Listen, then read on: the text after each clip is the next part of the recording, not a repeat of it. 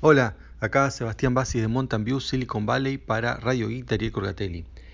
Hoy es eh, martes 14 de agosto de 2018 y bueno, un tema que quería tocar es algo que pasó ya hace unas semanas, justo yo estaba en Argentina y por eso no quise, o sea, en realidad se anunció y yo no, no quise tocarlo porque voy a esperar estar acá de vuelta para a ver si puedo enterarme algo más y sí, así, así fue, eh, porque era un sistema que requería tener notificaciones vía SMS y bueno, desde Argentina no las, como el, por el plan que tengo no las podía recibir.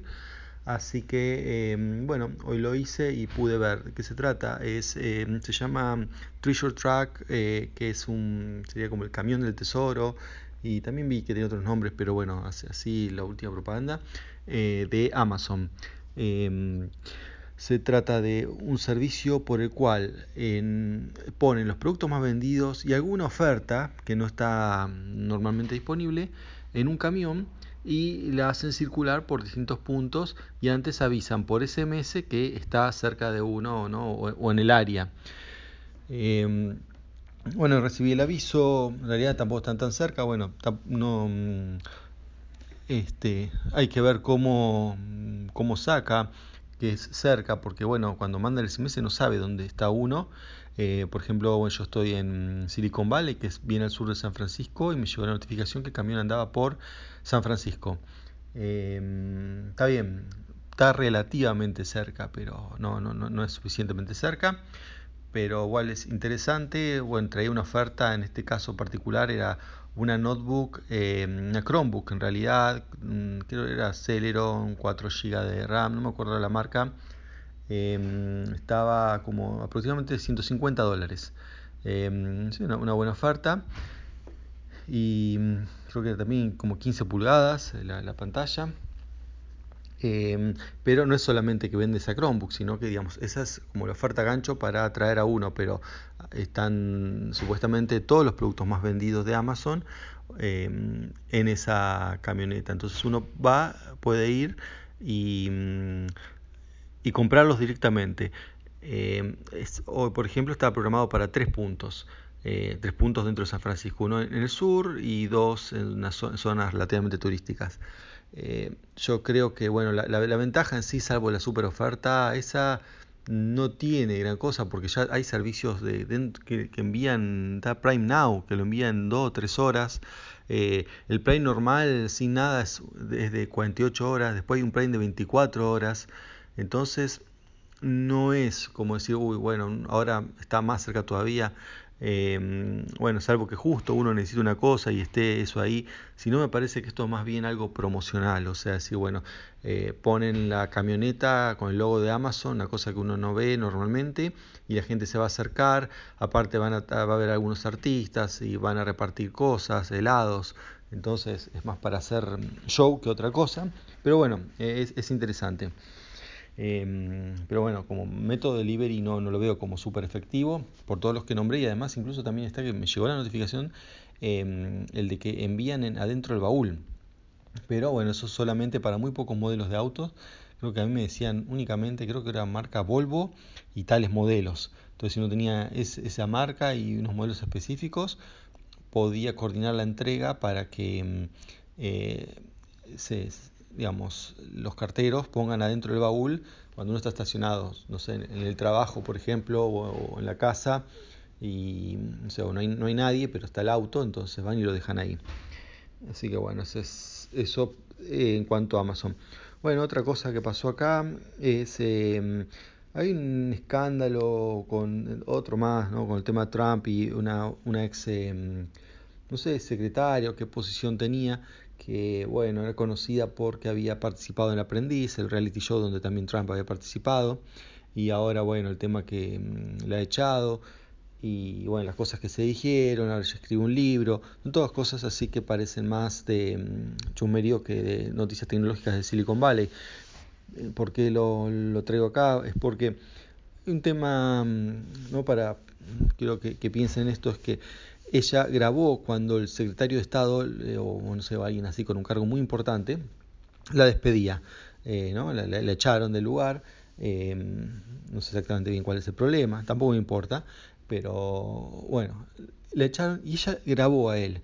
Y eh, salió en los noticieros. Tampoco el contenido no es gran cosa. O sea, bueno, algunos analizan, hablan de contenido, pero por, por, por eh, algunos discuten a ver quién está manejando el gobierno, ¿no? Por como por el texto, ¿no? Por el contenido de la conversación, pero a mí y bueno, y otros, lo que les ha preocupado, o han sorprendido al menos, no sé si preocupado, pero bueno, es un tema a tener en cuenta, es cómo alguien, ¿no? que es una persona común y corriente, ¿no? o sea, nadie, no, no alguien de seguridad o con entrenamiento especial, em, de alguna manera puso un micrófono, ya probablemente sea un celular, no sé, u, otro dispositivo de grabación, ¿no? porque acá también es muy común estos los dispositivos, otros dispositivos digitales de grabación, pero en esto fue, esto ocurrió, lo que es la del despido, em, en creo que en el, no sé, en el salón oval o en algún salón así de la Casa Blanca. O sea, dentro de la Casa Blanca, en una oficina importante, conocida con nombre,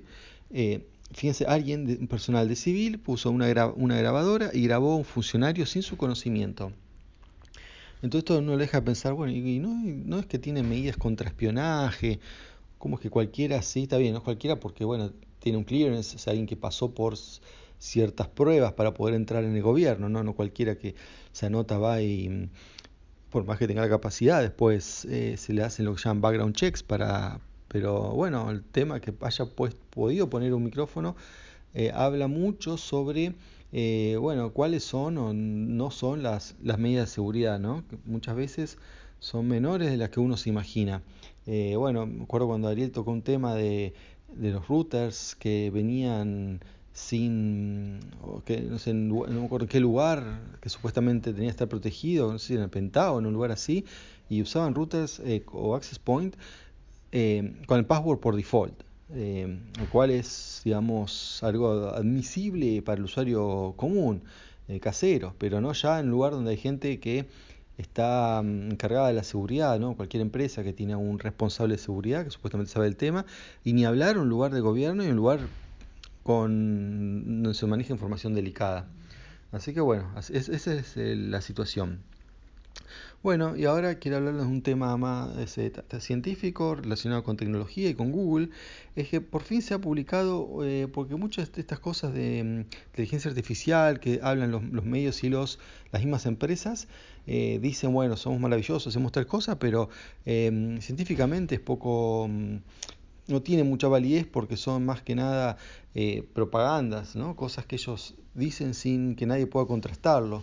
Eh, salvo que alguien quiera replicar los estudios y eso, pero mm, sigue siendo material propagandístico hasta ahora, porque ahora sí ha salido en Nature Medicine, que es una revista con lo que se dice revisión por pares, lo que no se vea que es 100% válido todo lo que está ahí, pero al menos que ha sido visto y los datos y todo ha sido eh, digamos, revisado por gente que sabe del tema, entonces da alguna garantía.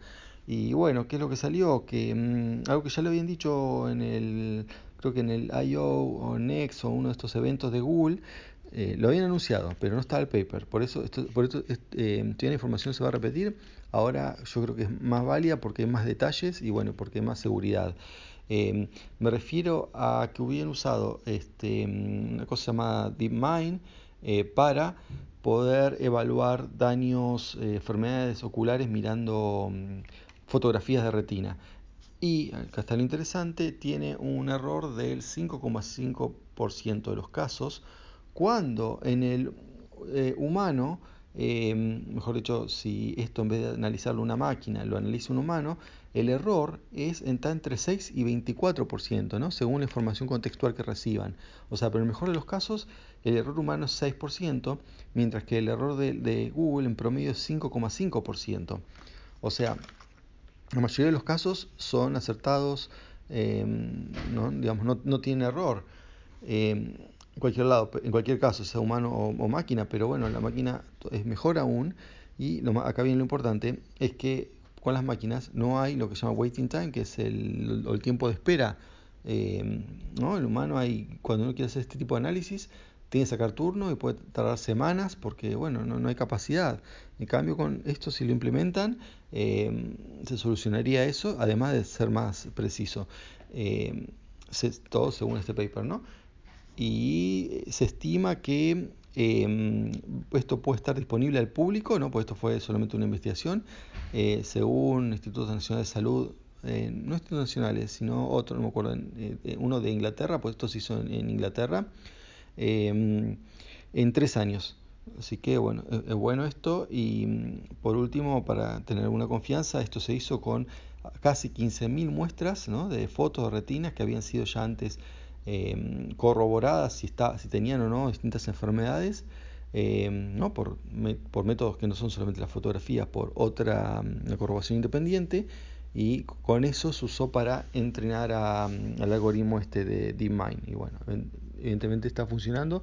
Bueno, esperemos ver cuándo, cuando esté listo que la gente se, lo pueda usar para, mm, para, para atenderse. Eh, y bueno, último, una cosa rápida, quería contarle el tema de, el tema de la crisis de Turquía, eso ahora, y, tiene, y lo traigo acá, eh, un tema político-económico, tiene que ver con la tecnología, ahora que el presidente de Turquía dijo que hay que boicotear los productos electrónicos norteamericanos, y entre ellos mencionó Apple. Así que bueno, veremos cómo esto si le pega a Apple de alguna manera. Eh, aparte de lo que dije ayer, Turquía, los, los, problemas, eh, bueno, no, aclaré que Trump había puesto eh, varios eh, tarifas, eh, tarifas al acero y otros productos importados de, Turquía a Estados Unidos, eso también precipitó la crisis. Y, bueno, y todo esto eh, no es un tema económico, sino mm, política, porque bueno, Turquía tiene no secuestrado, sino preso, detenido, un profesor o un, no, perdón, un pastor eh, religioso eh, cristiano norteamericano que lo acusan de, espionaje. Y bueno, Trump dice que si liberan a ese pastor es que le, van a sacar las sanciones. Pero bueno, no, no, piensa hacerlo, sino que al contrario, el, presidente de Turquía quiere eh, poner, boicotear los productos americanos, incluyendo Apple, como les dije. Bueno, eso sí es todo. Chao.